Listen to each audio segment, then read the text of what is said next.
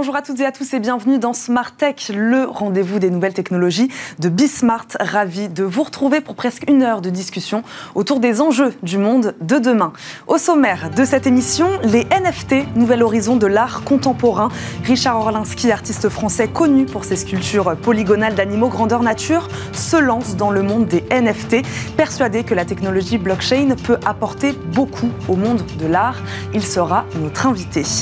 La course à la est lancée, la course à l'impact aussi. Focus aujourd'hui dans notre talk sur les acteurs de la tech for good qui comptent bien peser dans le débat présidentiel. Ils font des propositions concrètes aux candidats à l'élection pour accélérer la transformation sociale et écologique des entreprises françaises. La toile d'araignée super filtre à pollution, ce sera le rendez-vous biomimétisme aujourd'hui. Camille Klopoki, analyste scientifique chez Bioxégie, nous présentera un système de dépollution de l'air bio-inspiré par la toile d'araignée, véritable capteur de pollution et baromètre de la qualité de l'air, vous verrez. Et enfin, zoom sur ceux qui font demain. Chaque semaine, Cécilia Sévry part à la rencontre de ces entrepreneurs du futur qui construisent, qui créent, qui innovent. Aujourd'hui, on découvre une bulle technologique pour bénéficier des bienfaits de la sieste, même au bureau. Mais d'abord, je vous le disais, c'est l'heure de l'interview du jour.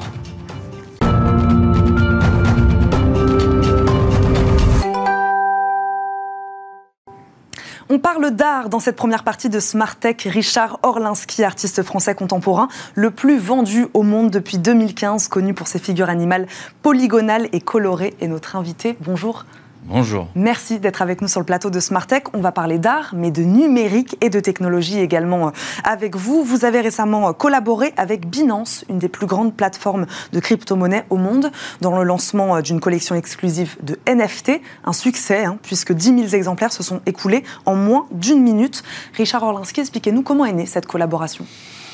Alors la collaboration, euh, déjà c'est mon, intérêt pour la NFT avant la collaboration, parce que du coup il fallait être un petit peu comme averti. Je pense qu'on ne peut pas accepter une collaboration quand on ne sait pas de quoi on parle. Vous saviez déjà ce que c'était Oui, vous savez, j'avais déjà beaucoup planché. Puis il y a un phénomène très drôle, c'est que on est, en tant qu'artiste, euh, on est extrêmement sollicité. Je reçois je sais pas, peut-être une dizaine ou une quinzaine de mails par jour, euh, par semaine, sur, enfin, sur les réseaux sociaux, parce que de plus en plus, alors il y, a un peu de tout, hein, c'est un marché assez particulier où il y a à boire et à manger, et où on propose effectivement de collaborer, de faire des drops sur des plateformes, et bon, etc.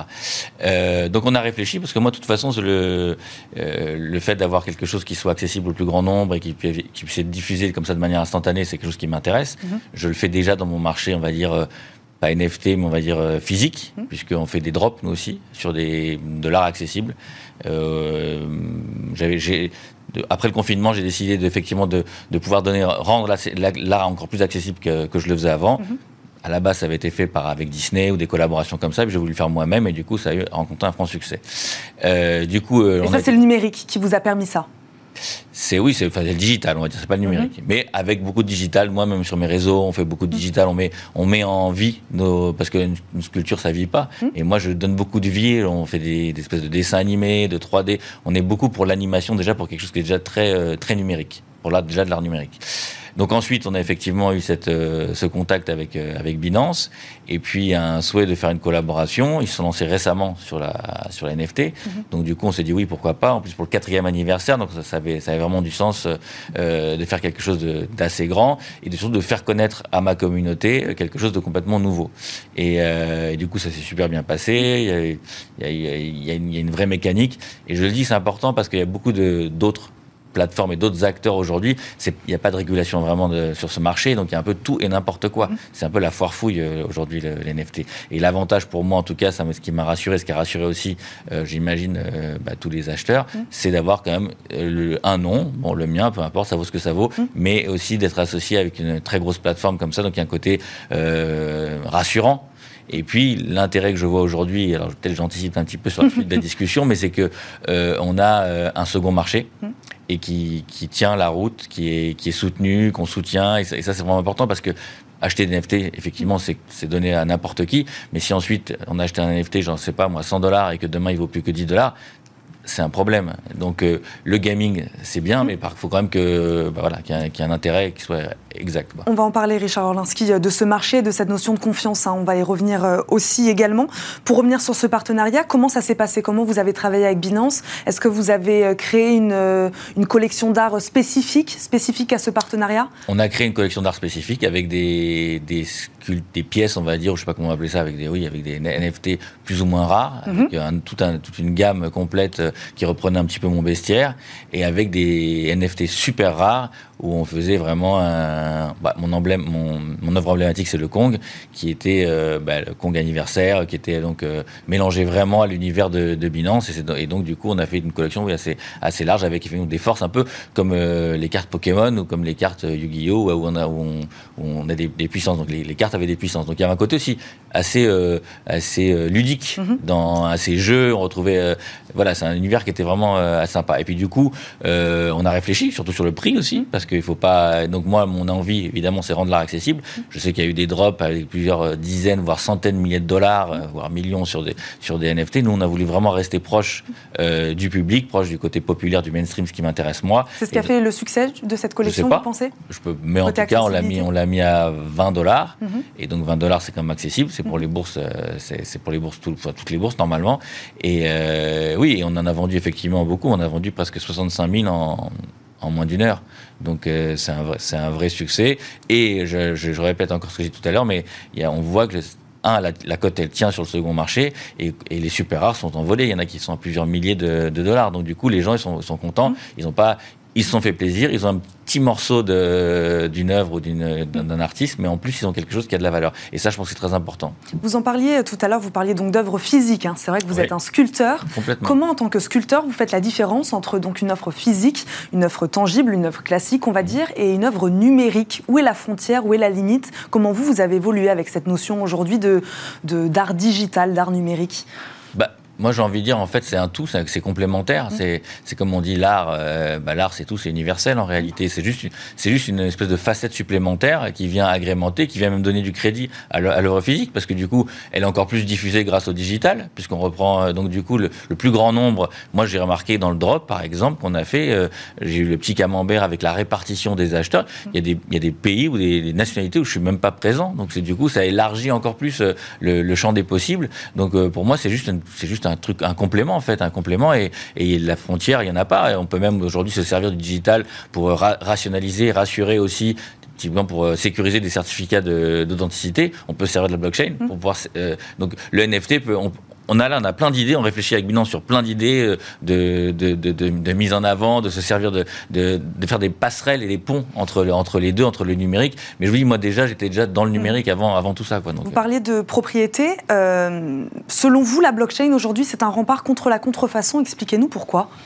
ben parce que c'est pas euh, c'est pas comment on appelle ça falsifiable. Hmm. Un certificat, euh, par exemple un certificat d'authenticité, on peut on peut le falsifier. Il y a plein de moyens. Même les billets, on peut les falsifier. La crypto, c'est jusqu'à en tout cas jusqu'à ce, ce que j'ai entendu dire, c'est c'est infalsifiable. Donc du coup, quand vous avez un certificat typiquement ou un, quelque chose d'authenticité par rapport à votre œuvre physique, eh bien c'est voilà c'est donc l'avantage déjà c'est une vraie sécurité. Une vraie sécurité pour l'artiste.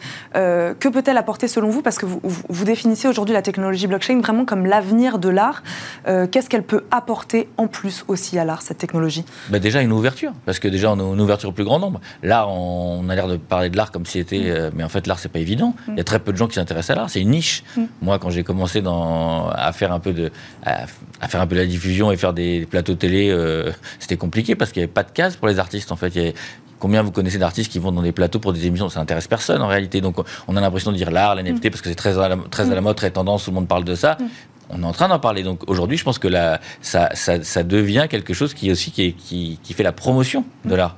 Parce que l'art, il ne faut pas oublier, ça reste un truc niche. Il y a, combien d'émissions il y a sur l'art Combien il y en a pas. Enfin, je veux dire, faut, on a des variétés, on a de la musique. donc, donc c'est quelque chose qui permet justement à peut-être redonner. C'est pourtant un marché qui pèse des milliards d'euros. Euh. Oui, mais c'est niche. Ça reste une très très grande niche. Bah, combien de personnes vont dans des musées? Enfin, c'est quelque chose qui reste. Bon, c'est pas grave, mais de plus en plus, moi je pense que ça contribue déjà pour les jeunes générations à s'ouvrir sur des nouveaux mondes, à une nouvelle manière de consommer, à une manière d'échanger. Donc il y, a des plateformes comme ça qui sont en train de se, se créer. Et du du coup, c'est sympa parce que c'est des gens du gaming, peut-être qui seraient jamais euh, intéressés à l'art et là, ils s'intéressent à l'art. Mhm. Il y a un côté jeu au début pour démarrer. C'est comme si on apprenait euh, l'alphabet en, s'amusant et donc c'est ce qui manquait, je pense, au monde de l'art. Vous trouvez ça ludique, c'est ce que vous nous disiez tout à l'heure. Comment vous regardez Richard Orlinski, ces artistes justement qui ne prennent pas ou pas assez le virage numérique aujourd'hui? On est libre, on est hmm. un, pays de liberté, enfin chacun fait ce qu'il veut. Il y a pas, moi j'ai pas, j'ai pas de jugement à porter. vous pensez que la technologie, etc., ça peut être l'avenir, mais vous voyez pas ceux qui ne prennent pas ce virage-là comme la mort de l'art non plus? Non, pas du tout. Mais l'art physique existera toujours. Hmm. Bah, ça, c'est une hérésie de penser le contraire. D'ailleurs, même moi, quand j'ai commencé les NFT, je voulais rassurer euh, mes, euh, mes, fans hmm. en, offrant la possibilité d'avoir une équivalence en physique. Alors après, c'était compliqué vu qu'on les a mis vraiment très très bas. Mais si le drop avait été un peu plus cher, je pense que j'aurais fait, je l'aurais fait. Donc j'ai toujours cette volonté de, de rassurer, parce que c'est vrai que posséder, euh, bah, on en parlait tout à l'heure, d'avoir l'ancien temps, de posséder quelque chose, c'est quand même. Mais aujourd'hui, justement, il faut arriver à comprendre qu'on peut le faire. Après, les artistes euh, qui prennent pas, bah, ça, euh, voilà, c'est comme dans tout. Il y a des gens qui, aujourd'hui, même des grosses marques énormes qui ne prennent pas le, nouveau web, le web. Mm. Donc voilà, il n'y a pas de règle, et puis peut-être qu'ils s'y mettront un jour. On en a parlé, Richard Orlinski, donc succès hein, de votre partenariat avec, euh, Binance. 100 000 exemplaires écoulés en une heure, je crois. Mhm. Euh, avez-vous d'autres projets digitaux, NFT à venir? Euh, d'autres, oui, j'ai beaucoup de projets, beaucoup de projets avec des collabs aussi, avec des collaborations, avec des artistes, des internationaux les plus gros artistes de la planète, tant dans la musique que dans le sport. Et on essaye justement de, pouvoir euh, toucher leur communauté. Mhm. Et donc il y a des, vraiment des, des, des, crossovers, des ponts qui se font entre, entre les mondes, bah, le monde de l'art, on va dire, peinture, parce que pour moi le sport c'est aussi une forme d'art. Mhm. Et donc euh, il se passe quelque chose, on touche d'autres communautés. Et c'est intéressant parce que là aussi je pense qu'il y a une, une, une mission euh, culturelle, parce que quelque part on prend une, star interplanétaire de la musique, elle va proposer donc un NFT. Bah, elle va faire connaître aussi une partie, quelque chose d'artistique à des gens qui jamais, seraient peut-être jamais intéressés à l'art. Mhm. Donc il y a vraiment une, quelque chose d'assez intéressant par rapport à ça. Et ça, c'est vraiment le projet où on a, on a beaucoup de demandes. Alors c'est vrai que j'ai un, un truc qui est très drôle, j'ai l'impression que le rapport s'est un peu inversé. On va dire que je peux prendre la plus grosse star interplanétaire du, du, bas du football ou, de la musique, elle va venir me contacter aujourd'hui, ce qu'elle n'aurait jamais fait avant. Donc nous, il y a une espèce d'équilibre qui s'est fait grâce à NFT, dans mon métier en tout cas. On est sollicité par des gens où jamais, je pense qu'on aurait été sollicité, à part pour l'acquisition d'une sculpture, mais pour faire une collaboration, il y a, il y a quelque chose qui a, qui a qui a, vraiment poussé en tout cas ce, marché de l'art, en tout cas pour moi. En tout cas, on vous a compris, il y a une notion donc d'ouverture sur le monde hein, aujourd'hui avec, euh, avec ces technologies. Merci beaucoup Richard Orlinski d'être venu sur le plateau de Smart Tech. Merci avec beaucoup. C'est l'heure de notre talk du jour, focus aujourd'hui sur la tech for good. Focus aujourd'hui dans notre talk du jour sur la tech for good ou quand la technologie se met au service du bien commun. Les acteurs du secteur ont bien pesé dans le débat présidentiel. Ils sont 25 euh, réseaux d'entrepreneurs à proposer plusieurs mesures pour améliorer concrètement la performance environnementale et sociale de l'économie. Les startups premières concernées font évidemment partie du mouvement. Jean Moreau, fondateur et président de Phoenix, coprésident du mouvement Impact France, est notre invité. Bonjour. Bonjour. Bienvenue sur le plateau de Smartech. Sarah Korn, partner chez Founders Future, membre de Tech for Good France, est également avec nous. Bonjour. Bonjour. Merci à tous les deux d'être là. Euh, c'est cet été, hein, pour la troisième édition des universités des entreprises à impact, que vous avez décidé de produire un manifeste à destination des futurs candidats à la présidentielle. Jean Moreau, pourquoi un manifeste? Pourquoi sous cette forme-là? Pour interpeller, parce qu'il nous semble que le moment est favorable. On a quelques encablures de 2022. Mhm. Donc c'est maintenant qu'il faut qu'on pèse dans le débat public. Et donc on a voulu mettre euh, des propositions concrètes sur la table pour euh, faire avancer le numérique dans une euh, direction plus responsable et contribuer à la transition sociale et environnementale. Sarah Korn, comment, euh, comment on trie, comment on choisit, comment on définit, quelles propositions émettre, faire je crois que l'important, c'est euh, le sens. Donc, c'est euh, de se reposer la question de, la mission de ces entreprises et donc de la tech for good. Euh, nous, on regarde évidemment majoritairement une tech qui est plus inclusive, qui est plus écologique. Mhm. Donc, je crois que le, premier filtre, c'est de, de, choisir de sélectionner toutes ces entreprises, toutes ces nouvelles tech for good qui veulent œuvrer pour le bien commun. Et en, donc en, ce réseau d'entrepreneurs, euh, Jean Moreau, quand, on leur pose la question, euh, tous avaient véritablement envie, euh, pas de faire de la politique, mais en tout cas de, de, peser sur le, sur le débat politique français. On sent qu'il y a une responsabilité plus importante que à l'échelle en tout cas de son entreprise. Il y avait quelque chose à faire. Oui, oui. En tout cas, chez dans notre réseau, il y a trois piliers. C'est euh, fédérer les entrepreneurs à impact positif, euh, les faire grandir ensemble, qu'on ait plus de, belles histoires, plus d'exemples emblématiques, et puis ensuite les faire rayonner avec donc à travers une, de l'influence et du lobbying. Et donc tout le monde est très au clair sur ce pilier d'influence. La volonté, c'est d'incarner une autre façon de faire du business, mm. de, de, donner à l'entreprise un autre rôle, au-delà de faire de l'argent, de la croissance, distribuer des dividendes. Mm. On pense qu'on peut, surtout avec les outils digitaux numérique, contribuer, accélérer, démultiplier l'impact positif des solutions. Et donc, euh, ça, rend euh, la mission encore plus noble et ça donne la motivation, une motivation encore plus forte aux équipes quand on arrive à avoir une surcouche et, une mission qui est, qui est forte. Sarah Kahn, vous êtes d'accord avec ça? Le rôle de l'entreprise aujourd'hui dépasse peut-être celui, euh, oui, de faire de la croissance, de faire du chiffre, ou en tout cas, ou, même d'avoir, euh, de, rester sur son activité? Bien sûr. Nous, en tout cas, c'est notre conviction euh, chez Founder Future, c'est qu'aujourd'hui, la norme, ce seront toutes ces entreprises à impact qui vont être nativement, en fait, proposer des, des solutions plus durables, plus responsables. On créera plus une entreprise pour créer une entreprise. Il faudra qu'il y ait une raison d'être. Exactement. Et, et je pense qu'aujourd'hui, bah, on le voit chez les consommateurs, chez les citoyens euh, qui, consomment de plus en plus euh, responsables. Mm. Euh, on le voit de plus en plus aussi dans l'évolution de la réglementation, chez les salariés dans les grandes entreprises. Il y a, une vraie question du sens et, de cette transition qu'il faut accélérer. Jean Moreau, quel, quel, regard, quel truc en plus, selon vous, peuvent apporter les entrepreneurs aujourd'hui qu'un homme politique peut-être n'a pas, n'a pas ce regard aujourd'hui sur la société ou en tout cas sur ce que peut apporter l'entreprise à la société? Bah, je pense qu'on a. Nous, on ressent trois choses. On ressent un alignement des planètes entre euh, la quête de sens des nouvelles générations. Donc, je pense qu'on est peut-être plus au contact des nouvelles générations, notamment les nouveaux travailleurs, qui veulent tous, et c'est quasiment unanime, donner du sens à leur travail mm. et ne plus rejoindre des boîtes qui ont euh, ce qu'on appelle les externalités négatives, c'est-à-dire qui détruisent l'environnement, la planète ou qui accentuent les inégalités. Donc ça, je pense qu'il y a une tendance de fond à côté de laquelle on ne peut pas passer. Il y a une tendance qui est la même chez les financeurs, où de plus en plus de fonds, de financement se dirigent vers des boîtes à impact positif pour plein de raisons. Et puis les consommateurs, comme l'a dit Sarah, euh, se rangent de, plus en plus derrière des applications comme Nuka, derrière des labels, le Nutri-Score, l'EcoScore, pour, pour euh, utiliser leur pouvoir d'achat et leur carte bleue comme un, bulletin de vote et décider ce qu'ils veulent dans les rayons. Donc ça, nous, on le ressent mhm. et on veut le faire remonter euh, aux dirigeants pour pas qu'il y ait de déconnexion entre l'ancien monde et le nouveau monde. On se présente souvent comme au mouvement Impact France, chez Tech for Good France, comme une alternative au MEDEF, mhm. sans agressivité ou mhm. sans compétition, mais juste en disant, voilà, on est en train de démoder une ancienne vision de l'entrepreneuriat y compris dans ses pratiques en interne aussi, euh, parfois très dirigistes, très euh, euh, top-down, vertical, partage du pouvoir et de la richesse pas très éclairé. Et donc nous, on dit, bah voilà, je pense que ça répond plus tout à fait aux, aspirations des nouvelles générations, qui veulent plus de collégialité, plus d'horizontalité et une meilleure répartition de la richesse entre le capital, les entrepreneurs, le travail et les parties prenantes. Donc c'est ce qu'on essaye de prôner? Jean Moreau, vos, propositions sont nombreuses, elles concernent de nombreux pans de l'économie. Lesquels si, si, si, euh, alors on a fait un plaidoyer, un travail de plaidoyer, donc on a plusieurs propositions concrètes qui peuvent mhm. être reprises clé en main. Et si j'en prends trois, par exemple, on veut euh, typiquement euh, rendre transparent le score, euh, l'impact carbone des livraisons dans le e-commerce, c'est-à-dire je commande sur Amazon, je veux savoir euh, combien va coûter, enfin quel, quel, CO2 va émettre ma livraison, combien va coûter aussi en impact carbone le suremballage. Très souvent, on reçoit des petits paquets dans des énormes emballages carton, donc ça, on veut que ce soit très clair. Ou on a l'impression de faire une bonne action en rachetant un jean d'occasion, mais en fait, il part de Brest à Toulouse et l'impact de la livraison est pire que le, enfin le, remède est pire que le, que le mal. Donc tout ça, on veut que ce soit chiffré, transparent. Deuxième chose, on veut qu'on ait des aides publiques et parapubliques dans la tech for good. Je trouve que la BPI et l'État ont très bien structuré la French Tech. Et on a vu éclore plein de belles histoires comme Mano Mano, Doctolib.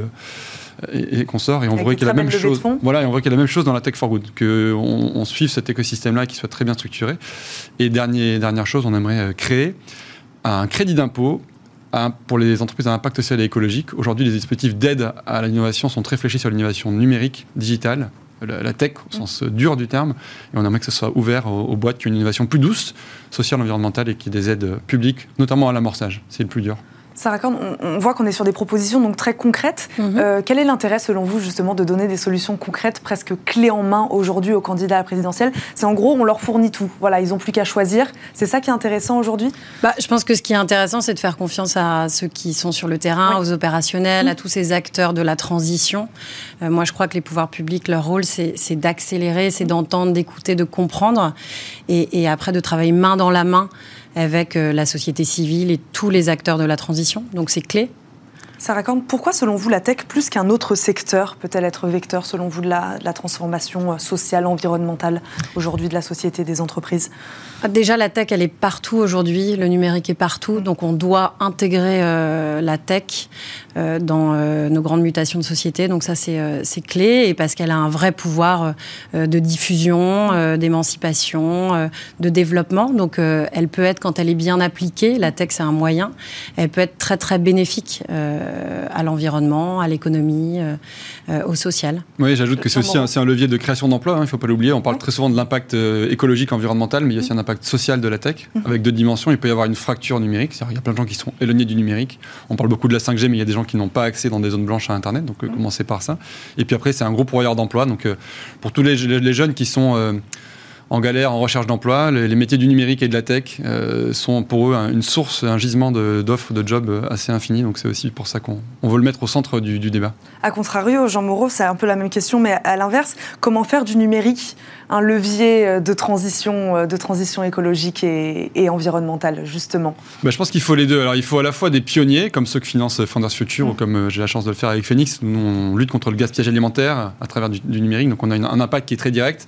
Mais il ne faut pas qu'on reste entre pionniers et entre euh, hurluberlus, je dirais, entre les gens du début. Il faut qu'on arrive à embarquer avec nous des gens qui n'étaient pas dans la tech for good de façon native, mais qu'il faut qu'ils y viennent. Donc, les géants du numérique, il faut qu'on ait avec nous des Orange, des Free, des Critéo. Des...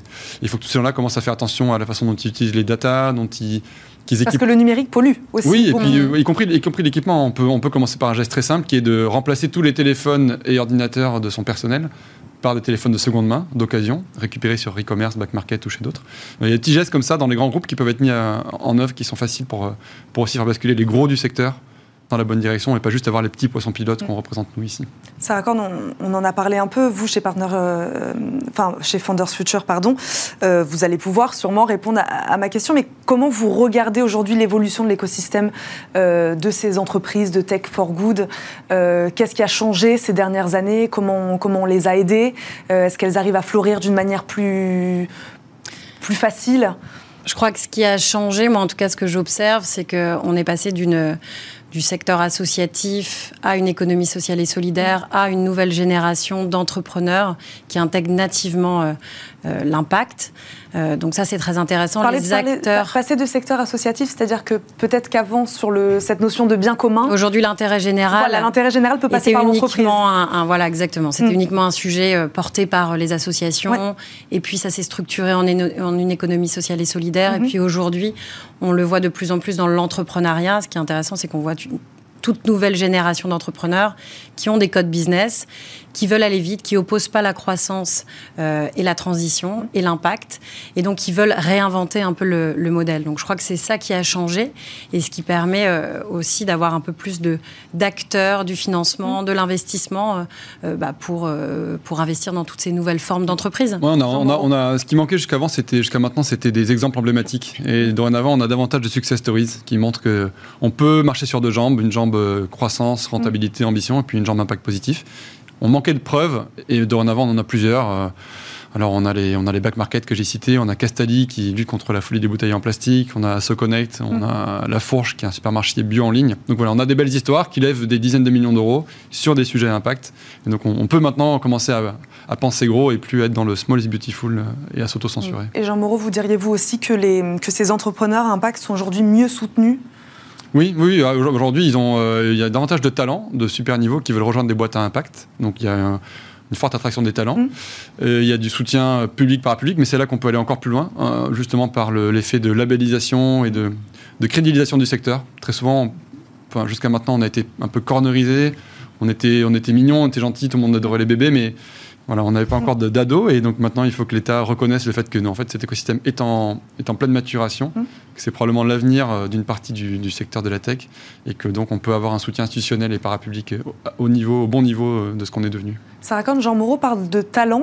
Mhm. Euh, ce sont des talents qui n'ont pas forcément été formés, en tout cas à l'impact ou, euh, ou à la transition euh, écologique. Est-ce qu'il y a aussi peut-être, selon vous, un enjeu de formation? C'est-à-dire que si on veut qu'il y ait des entrepreneurs qui créent de plus en plus d'entreprises euh, dans ce, dans ce, dans ce secteur-là, il faut peut-être aussi plus de formation, plus d'écoles. Est-ce que ça, c'est quelque chose aussi qui, vous, vous porte?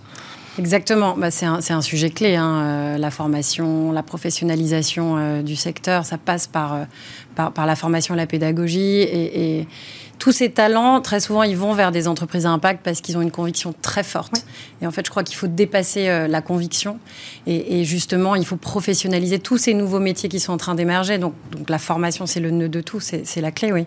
Jean Moreau, vous faites des propositions concrètes sur, cette, euh, sur cet enjeu de formation, euh, d'éducation à ces enjeux Oui, oui, on, a, on travaille avec un réseau qui s'appelle les grandes écoles de la transition ou qu'on a un réseau de partenaires qui vont euh, convaincre dans les grandes écoles, les HEC, les ECP, les ESSEC, les écoles d'ingénieurs comme Polytechnique, et pas que, hein, on va mhm. dans n'importe quelle fac, mais on commence par, euh, par, par, le haut de la pyramide pour être sûr que ces, ces managers de demain, qui seront appelés à avoir des postes euh, d'ampleur dans de grandes directions, et en tête ces, ces notions-là, qui, qui n'est pas en, dans leur cursus universitaire que des cours de compta, de finance et de communication marketing, qui est aussi un gros socle, transition, bilan carbone, impact environnemental des activités pour que ce soit en fait dans, dans, leur tête et dans leur crâne dès leur prise de poste euh, à 22 ans. Mais vous avez confiance, j'ai l'impression quand même, en la jeune génération aujourd'hui qui s'empare déjà, même donc sans formation ou forcément éducation à ces sujets-là, qui, qui s'engage, qui a un vrai engagement par rapport à ces euh, sujets-là. Moi personnellement j'ai confiance, mais parce qu'on est, comme on le dit, on est la première génération à subir aussi fortement les effets du changement mhm. climatique et la dernière à pouvoir faire quelque chose avant qu'il soit trop tard. Donc euh, j'ai confiance et en même temps j'ai pas le choix parce que si c'est pas la prochaine génération qui le fait ou la nôtre, on va, on va s'autodétruire. Donc euh, voilà, mais je suis plutôt dans une bonne dynamique. On voit autour de nous euh, beaucoup de bonnes énergies. Et encore, comme j'ai dit, un plein, plein de planètes qui s'alignent progressivement. Euh, les talents, le financement, les consommateurs, mhm. il manque plus que le soutien fort de, l'État et de la puissance publique. Et puis, on sera bien équipé pour, euh, pour passer à l'échelle. D'où ces propositions. Je vais d'ailleurs vous demander si vous avez peut-être déjà des retours. Euh, Sarah Kant, pour rester sur le financement, euh, sur le travail que vous faites avec Founders Future, on en parlait tout à l'heure hein, de certaines startups qui ont battu des records cette dernière année avec des levées de fonds un peu inenvisageables, on va dire, il y a quelques années, avec des montants inenvisageables. Qu'est-ce qui a changé selon vous qui permet cela aujourd'hui? Euh, euh, et, qu'est-ce qui pourrait, est-ce que ça pourrait arriver bientôt justement à ces startups à impact? Bien sûr, euh, bah, ce qui a changé, c'est que je pense qu'il y a une prise de conscience très forte, que ce soit des investisseurs, de tous les financeurs, euh, que, l'impact et, que toutes ces nouvelles entreprises vont devenir la norme et qu'elles répondent à des enjeux de société. Et donc, euh, il y a aujourd'hui des marchés, il y a un potentiel de marché fort, de développement fort. Donc, euh, donc ça répond à, des enjeux de, croissance. Mmh. Donc, je pense que ça, c'est important. C'est ce qui a On n'a plus besoin de les convaincre de la même manière qu'avant, ces investisseurs. Moins, en tout cas, on va dire. Mmh. Après, après, il y a beaucoup, beaucoup de choses à faire. Je pense que ces exemples-là, ils sont, ils sont trop peu nombreux. Ils sont, sont, on, doit, on doit euh, les multiplier. Donc euh, souvent, c'est aussi des entrepreneurs qui connaissent les codes, aussi du business, de l'investissement, et qui vont beaucoup plus vite. Et, ce qu'il faut, ce qui est clé, et nous, euh, c'est une de nos convictions, on est un fonds d'entrepreneurs, mhm. c'est qu'il faut davantage de financement pour l'amorçage. Mhm. c'est qu'il faut aider tous ces entrepreneurs qui font et qui créent aujourd'hui toutes ces solutions innovantes pour la transition sociale et écologique. Et il faut les accompagner, il faut les financer massivement. Aujourd'hui, il y a trop peu de financement. Euh, nous, on n'est pas du tout euh, financé, par exemple, par les, pouvoirs publics. Mm. Il y a très peu de fonds d'amorçage qui le sont, qui ont accès au, pouvoir public. Et donc, il faut réconcilier euh, vraiment ce levier entrepreneurial et l'action des pouvoirs publics. ça, pour moi, c'est la clé. Sinon, on donnera accès au financement toujours aux mêmes, toujours à ceux mm. qui, qui, comprennent tous les codes et, du secteur financier. Ça raconte, vous avez lancé il y a un an maintenant votre véhicule d'investissement de 50 millions d'euros dédié à la Tech for Good. Quel bilan en faites-vous aujourd'hui? Alors aujourd'hui, on est, euh, tout ça est assez jeune, parce qu'on a mmh. commencé nos premiers investissements en janvier. Mmh. Euh, le bilan, donc on a, on a aujourd'hui fait trois investissements majeurs. Dans euh, la transition alimentaire, on a investi dans Jungle, qui est un modèle de ferme verticale. On a investi dans 900 Care, qui est un modèle de, de, de, zéro déchet de produits de salle de bain. on a investi dans iMake, qui est une plateforme de do-it-yourself. Et moi, ce que je vois, le, premier bilan, c'est qu'il y a un nombre de projets et d'innovations. Euh, moi, je passe ma journée à, rencontrer des entrepreneurs, à recevoir euh, euh, des présentations d'entrepreneurs, des pitchs. Donc, il y a une vraie émulation et il y a beaucoup d'innovations. Donc, ça, c'est plutôt très, très positif. Et, et sur tout un tas de sujets de la transition. Et donc, malheureusement, on ne peut pas investir dans tous ces, ces beaux projets. Et donc, il faut davantage d'acteurs, davantage de financement euh, pour les accompagner et pour les accélérer. Parce que le, jeu, c'est le passage à l'échelle. Mm. C'est vraiment, si on veut démultiplier l'impact, il faut, euh, il faut les accélérer. Jean Moreau, c'est ce que vous diriez, l'objectif de ce manifeste aujourd'hui, c'est ça, c'est ce que dit Sarah Kahn, c'est de dire que les solutions, elles sont là. Nous, on les a, il n'y a pas de problème.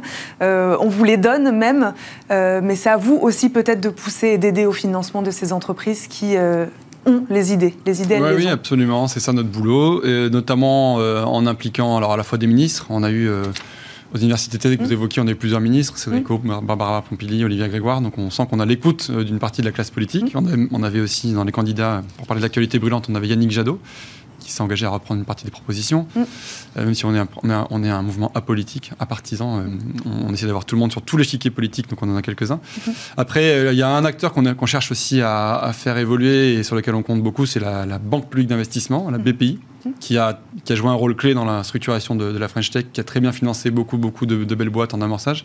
On aimerait que la Banque publique rajoute aussi une coloration euh, verte à son engagement et qu'elle devienne quelque part la banque dans la transition et qu'elle mette la même énergie et les mêmes moyens au service de, de ce qu'elle a fait sur le numérique, le faire émerger sur euh, la, la transition sociale et écologique, et on pense que ça va être le cas, euh, et que, et que les moyens vont être mis en place, les équipes vont être mis en place, et que ça va être un, un très bel outil pour nous aider à accélérer. Ouais, vous ne sollicitez pas que les politiques, vous sollicitez aussi les organismes de financement, ça c'est très important pour vous. Oui, absolument. Les, les- donc la, la, la- la BPI et, et les régions aussi. Donc on est, on n'est pas un mouvement euh, uniquement parisino-parisien. Mhm. On essaie d'avoir un, un impact dans les territoires avec des déclinaisons euh, à Nancy, à Dijon, à Bordeaux, à Marseille. Donc c'est très important aussi que les entrepreneurs qui sont dans les territoires, moins proches des sphères parisiennes de décision, aient accès aux bons instruments et les bons réflexes dans les dossiers et, et accès au bon, au pour, pour pouvoir déclencher des financements. Sarah Kahn, la Tech for Good, oui, elle est euh, implantée dans les territoires. Ça, c'est vrai que c'est important de le préciser. On pense souvent aux, aux grandes métropoles, ou en tout cas à, à Paris principalement. Euh, c'est un tissu de start-up euh, qui fait vivre aussi les territoires, notamment en termes d'emploi. On en parlait tout à l'heure. Bien sûr, elle est partout, la tech for good. Et euh, justement, plus on est ancré dans les territoires, euh, plus, euh, plus la tech euh, est, est utile. Donc, euh, donc il faut aller dénicher toutes ces, tous ces talents, toutes ces nouvelles innovations, être au plus proche du terrain. Ce qui n'est pas évident quand, par exemple, si, si je parle de Founder Future, quand on est un petit fonds, donc il faut travailler en écosystème, c'est très très important. Mais aujourd'hui, il y a des réseaux comme Impact France, comme French Impact, qui, qui créent des liens entre les investisseurs, les acteurs économiques, financiers et les innovations dans les territoires. Mais il faut le multiplier parce que moi, je crois beaucoup au territoire et je pense que c'est là qu'il y a les, les plus belles innovations. Ouais, à Nantes, à Bordeaux, à Marseille, on a des villes assez, assez dynamiques. Mhm. Plutôt sur la tech traditionnelle, mais on va, on va apporter notre petite touche euh, tech for good bientôt. Mais il y a des villes qui bougent bien et on le sent. Et puis aussi, on a été aidé par le contexte euh, du coronavirus, parce qu'il y a Mhm. pas mal de- d'entreprises emblématiques de, de- de la tech for good à Paris qui ont délocalisé une partie de leur activité euh, dans ces territoires. Donc voilà, on essaime, on pollinise le- les territoires. Merci beaucoup d'avoir pollinisé avec nous aujourd'hui. Jean Moreau, je rappelle, vous êtes fondateur et président de Phoenix, Sarah Korn, Sarah Korn partner chez Founders Future. Merci, Merci. à tous les deux d'avoir débattu dans Smart Tech. On marque une courte pause et on se retrouve tout de suite pour votre rendez-vous biomimétisme.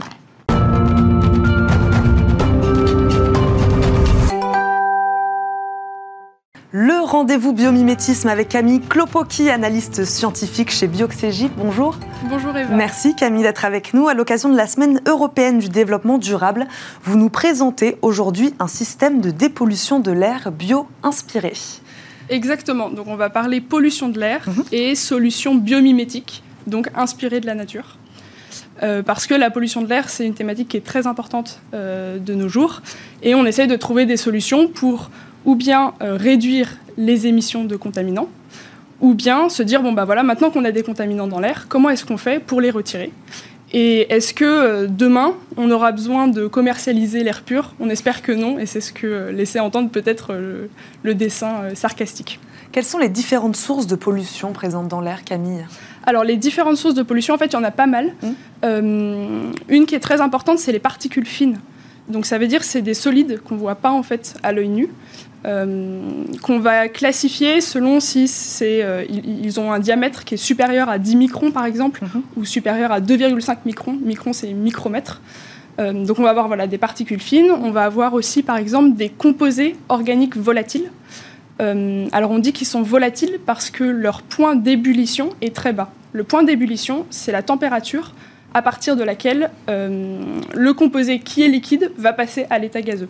Donc euh, comme en fait ils sont à l'état gazeux à température ambiante, ils sont très volatiles.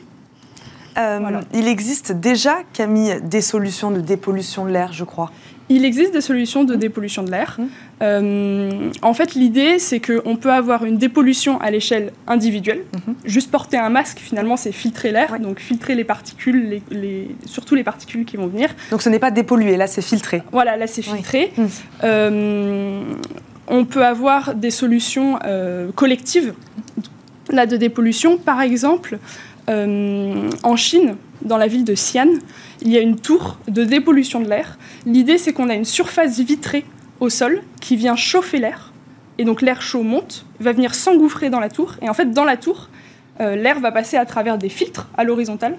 Et les particules portées par l'air vont se déposer en fait sur les filtres, vont être euh, captées par les filtres. Et donc ça veut dire que l'air qui va sortir euh, des tours va être beaucoup plus pur, dépollué. Et puis j'imagine Camille, avec, euh, qu'avec la crise qu'on vient de vivre, la pandémie mondiale liée au coronavirus, on a en plus dû inventer, en tout cas chercher beaucoup de solutions euh, de dépollution, de dépollution de l'air. Aujourd'hui, vous venez nous en présenter une, enfin en tout cas nous parler d'une précisément, Oui. qui a été bio-inspirée. Je pense que c'est pour ça que, que vous venez nous en, nous en parler aujourd'hui. Elle a attiré votre attention, dites-nous.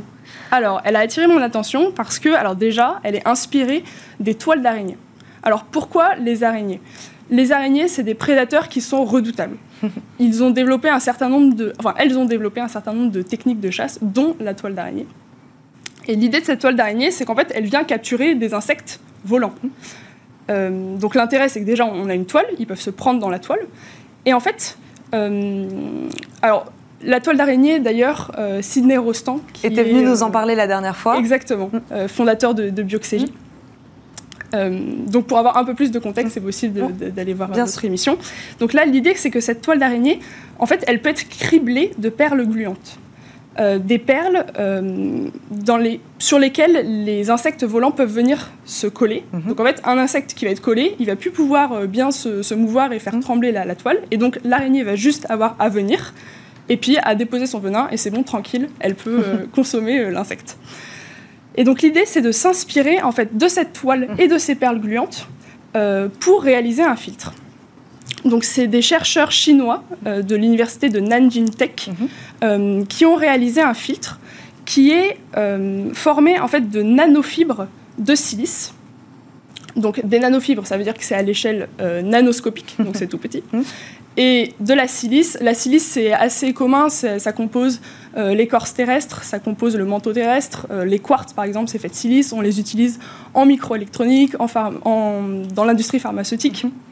Donc c'est déjà bien utilisé. Donc on vient faire un, un quadrillage, donc un maillage en fait, avec ces nanofibres. Et puis par-dessus, on vient placer des cristaux euh, de. Alors on appelle ça le, le ZIF 8. C'est un peu compliqué, mais l'idée c'est que c'est un cristal qui est poreux Mhm. et qui peut capter certains gaz. Donc en fait, ce filtre, il a une double fonction. Il peut euh, venir capturer les particules solides, les particules fines, parce qu'en fait, les, les trous du maillage vont être suffisamment petits pour que les particules puissent se, se coincer. Et puis, les cristaux vont pouvoir capturer alors du formaldéhyde, qui est un composé organique volatile. Et alors, ce qui est génial avec ce filtre, c'est qu'il a une performance redoutable, tout aussi redoutable que les, les araignées euh, dans leur euh, technique de capture. Euh, il y a 99,96% des particules fines qui sont capturées, enfin qui sont bloquées par ce filtre. Donc Camille, de quelle manière en fait on s'est donc on s'est vraiment inspiré de la toile d'araignée. On a observé, on a regardé comment elle elle, euh, Comment elle était comment formée. elle, comment elle était formée, comment elle capturait ses proies, Voilà. comment elle se collait, Voilà. et on a récupéré euh, bout par bout euh, tous ces éléments pour en faire euh, pour en faire un filtre dépolluant. Exactement, c'est l'idée. Et après, on peut, on peut se poser la question de bon, très bien, mais finalement, mon filtre, il peut être encrassé Mhm. parce que je vais avoir mes particules, elles vont venir se bloquer. Et comment je fais? Bon, alors, ici, on n'a pas de technique d'évacuation encore sur ce filtre, mais il y a d'autres inspirations biomimétiques pour évacuer des, des filtres d'air. Euh, mais là, ce qui est intéressant aussi avec cette structure, c'est qu'en fait, quand on a un, encrassement, en gros, on va avoir une, euh, une différence de pression qui va être très importante entre l'entrée du filtre et la sortie du filtre, Mhm. qui peut euh, provoquer l'effondrement du filtre. On va avoir c'est-à-dire un trou et puis finalement l'air va passer. Et donc là, l'idée c'est que les cristaux, ils vont aussi permettre de rigidifier le filtre et la structure. Donc c'est un autre avantage de cette solution euh, bio-inspirée. Un mot, Camille, il nous reste 30 secondes. Euh, on en est au stade pour l'instant de la recherche sur ce filtre dépolluant ou est-ce qu'on peut parler de commercialisation prochaine? Alors, euh, les recherches datent de 2018. Donc là, c'était en laboratoire. Ils ont réussi à, à- à créer leur filtre. Euh, pour l'instant, à ma connaissance, ça n'a pas été euh, commercialisé tel quel. Donc euh, voilà, Mais peut-être bientôt. J'espère euh, très bientôt. Merci beaucoup Camille, je le rappelle, vous êtes analyste scientifique chez Bioxégie. Merci, Merci de nous beaucoup. avoir expliqué tout ça aujourd'hui. On vous retrouve très vite, bien sûr, dans Smart Tech. Tout de suite, et comme tous les lundis, focus sur ceux qui font demain. Et si on faisait la sieste? Bon, il est un peu tôt, c'est vrai, mais c'est ce que nous propose Cécilia Sévry aujourd'hui. Elle est allée euh, à la rencontre d'Adil Achiban, fondateur de Podcalm. Ce jeune ingénieur a inventé une véritable bulle technologique pour bénéficier des bienfaits de la sieste, même au bureau. C'est un reportage de Cécilia Sévry et Cossé Labouèche.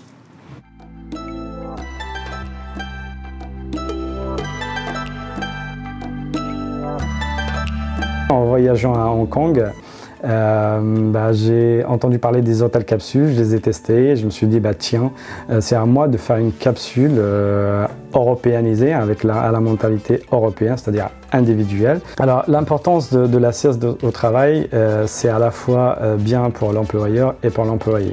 Alors c'est bien pour l'employeur parce que 20 minutes, et ça c'est des études de la NASA, euh, 20 minutes de micro-sieste permettent d'augmenter la productivité de 35%. D'ailleurs, d'après Michel Thiberge, qui est un neurologue toulousain, euh, notre corps, en fait, le corps d'un être humain, euh, est génétiquement programmé pour avoir un temps de somnolence entre midi et 15 heures. C'est pour ça qu'on a tous ce coup de barre. Il n'est pas lié vraiment qu'à la digestion, mais ils viennent euh, être amplifiés par la digestion derrière. Mais c'est un besoin, et donc il faut juste répondre à ce besoin.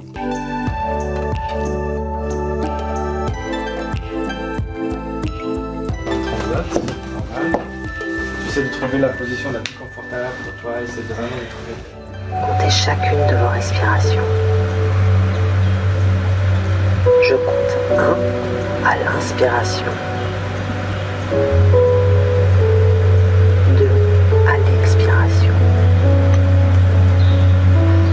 Nous avons créé une sorte de technologie multisensorielle. Donc en fait multisensorielle parce qu'on mobilise les quatre sens. Le premier sens qui est l'ouïe, donc c'est avec la musicothérapie, en fait autour de la tête euh, en 360 degrés. Euh, ça peut être de la méditation pleine conscience, ça peut être juste de la musique euh, en trois dimensions, en, en huit dimensions. Et puis il y a le deuxième sens qu'on mobilise aussi qui est l'odorat, donc avec l'aromathérapie. Donc les arômes changent d'un programme à l'autre. Et euh, le troisième sens qui est le toucher, donc avec un ensemble de, vibrations tout au long de la colonne vertébrale. Et le quatrième sens qui est la vue qui est stimulée avec de la lumière. Toute euh, ce- cette technologie-là et ce produit-là, en fait, est le fruit de, trois ans de recherche et développement avec un ensemble de, spécialistes, que ce soit des designers euh, très connus, des électroniciens, des sophrologues, des aromathérapeutes et des euh, gens de la méditation euh, plein conscience. Donc enfin, on a essayé de rassembler, et de l'ingénierie bien évidemment, qui est mon métier, on a essayé de rassembler tous ces métiers-là qui sont euh, différents pour créer un produit qui essaye de relier le corps à l'esprit. C'est déjà la fin de cette émission. Merci à tous de nous avoir suivis. Euh, moi, je vous retrouve demain dans Smart Tech, toujours euh, à la présentation de ce rendez-vous. Et je vous souhaite évidemment une très très bonne journée sur Bismart. À très vite.